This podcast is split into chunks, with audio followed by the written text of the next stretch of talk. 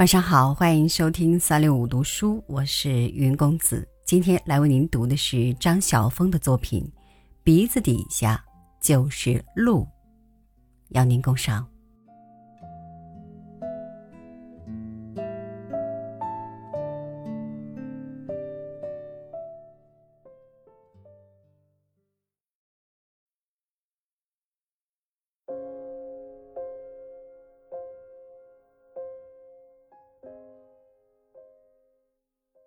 走下地下铁，只见中环车站人潮汹涌，是名副其实的潮，一波复一波，一涛叠一涛。在世界各大城的地下铁里，香港因为开始的晚，反而后来居上，做得非常壮观利落。但车站也的确大，搞不好明明要走出去的，却偏偏会走回来。我站住盘算一番，想去找个人来问话。虽然满车站都是人，但我问路自有精挑细选的原则。第一，此人必须慈眉善目，犯不上问路问上凶煞恶神。第二，此人走路速度必须不徐不急，走得太快的人，你一句话没说完，他已经窜到十公尺外去了，问了等于白问。第三，如果能碰到一对夫妇或情侣最好。一方面一箭双雕，两个人里面至少总有一个会知道你要问的路；另一方面，大城市里的孤身女子甚至孤身男子都相当自危，陌生人上来搭话难免让人害怕。一对人就自然而然的胆子大多了。第四，偶然能向慧霞自信的女孩问话也不错，他们偶或一时兴起，也会陪我走上一段路的。第五，站在路边做等人状的年轻人，千万别去问，他们的一颗心早因为对方的迟到急得沸腾起来，哪里有情绪理你？他和你说话之际一分神，说不定就和对方错过了，那怎么可以？今天运气不错，那两个边说边笑的衣着清爽的年轻女孩看起来就很理想。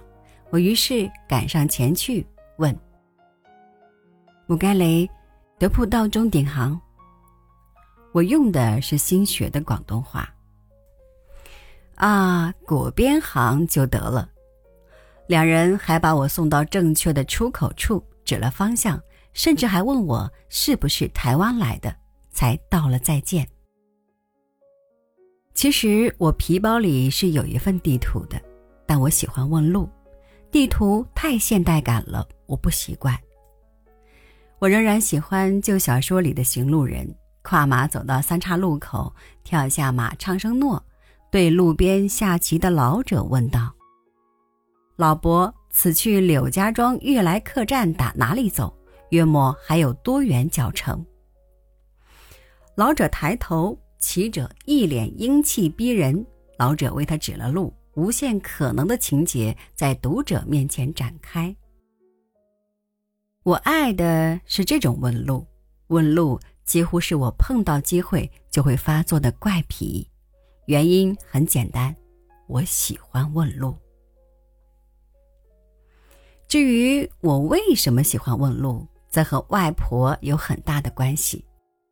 外婆不识字，且又早逝，我对她的记忆多半是片段的。例如，她喜欢自己碾棉成线，工具是一只筷子和一枚制线。但她令我最心折的一点，是从母亲听来的。小时候，你外婆常指使我们去跑腿，叫我们到某某路去办事。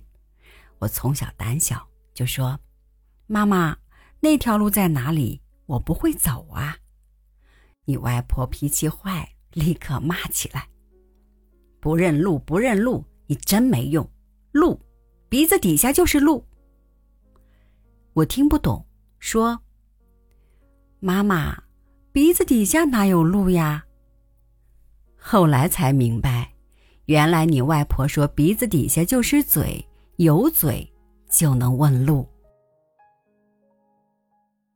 我从那一刻立刻迷上我的外婆，包括她的漂亮，她的不识字的智慧，她把长工短工、田产地产管得井井有条的经历，以及她蛮横的坏脾气。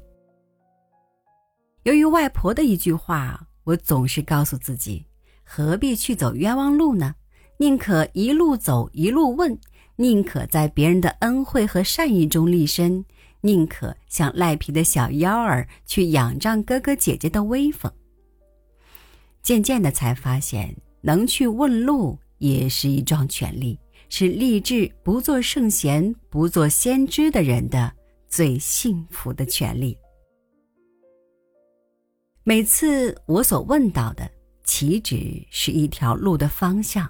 难道不是冷漠的都市人的一颗油温的心吗？而另一方面，我不自量力，扣前嫌以求大因，所要问的不也是可渡的金口，可行的阡陌吗？每一次我到陌生的城里问路，每一次我接受陌生人的指点和微笑，我都会想起外婆。谁也不是一出世就藏有一张地图的人，天涯的道路也无非边走边问，一路。问出来的呀。